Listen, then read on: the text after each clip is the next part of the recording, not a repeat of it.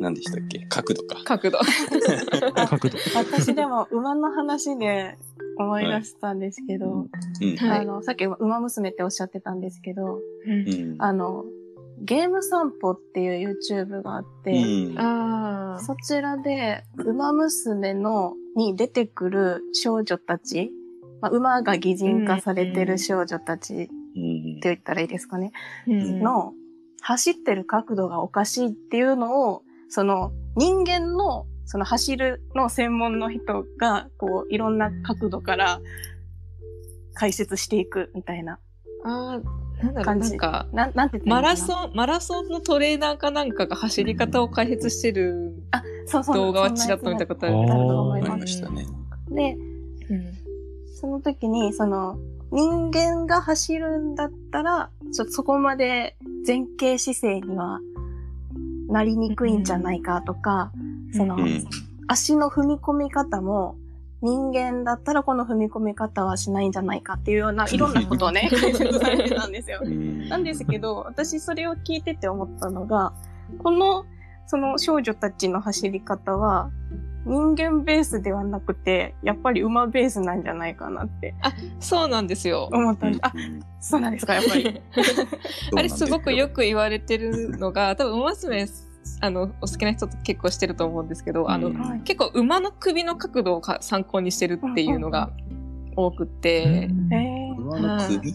首ですね。えー。結構、あの、速い、日本の速い馬って結構、あの、首が低いんですよね。首低くして走ってるうん馬が多いんですけど、あの、ちょっとまだゲームには実装されてない、あの、メジロパーマーっていう馬がいるんですけどあの、えっ、と、彼女がちょっとアニメ出てた時に、あの、走り方がすごく独特なフォームで走ってるんですよ。うん。あのうんさっき言った前屈すぎて走れないんじゃないかっていう話が出たんですけど、今度彼女は体をまっすぐにしすぎて走りにくいんじゃないかって、こんなんで走れるのかみたいな走り方をするんですよ。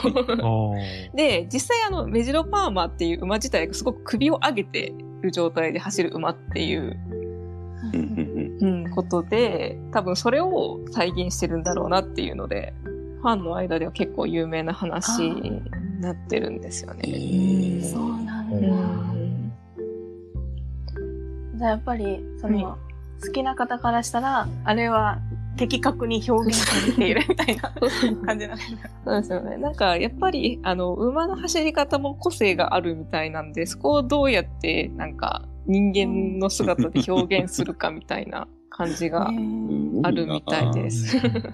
面白い。そうなんだ。馬の走り方注目したことなかったな。そうですよね。あの、結構、あれです。あの、私も最近競馬見てるんですけど、やっぱなんか海外と日本とじゃ結構馬の走り方が違うみたいえー、なん。ですよね。ううんんやっぱりなんか、その、コースの、その、作り方というか、うん状態が、なんか日本の競馬場すごく綺麗に整備されてるんで、うんうんなんか頭を低くしてる状態で速く走るっていう走り方がしやすいから、日本の馬は基本頭が低い子が多いらしいんですよ。うーんんでも海外は、なんか結構ボコボコしてる、したりとか、うんうん。あの、頭が低い状態で走ると、あのうん危ない。あバランス崩しちゃう。そうですね。バランス崩しやすいんですよ。だから基本頭が高めの、に走る馬の方、馬が多いらしくって、海外は。うんうんだからなんか、日本でも頭高く、目に走ってる馬の方が海外のレース勝てるんじゃないかみたいなはいはいはい。説が、ううん、あるみたいです。面白いなぁ すごい。うんありがとうございます。いやいやいや、結局めちゃくちゃ馬の話をしてしまった。いいっすね、馬の話。今日もレースがあったので、今日もあったんですか？今日も、はい、今日もでかいレースがありましたね。うーあのん。うん。若干引きずってますね、まだ。なんか、ライド、ライドさんが言ってたな。何、何賞でしたっけ？えっと、天皇賞秋そうそう、ですね。それそれそれ。あ なんか、チャイワンさんに天皇賞の話してほしいって言ってましたけど。ちょっと ずっと馬の話になっちゃうんで、ちょっと、や、ややめに。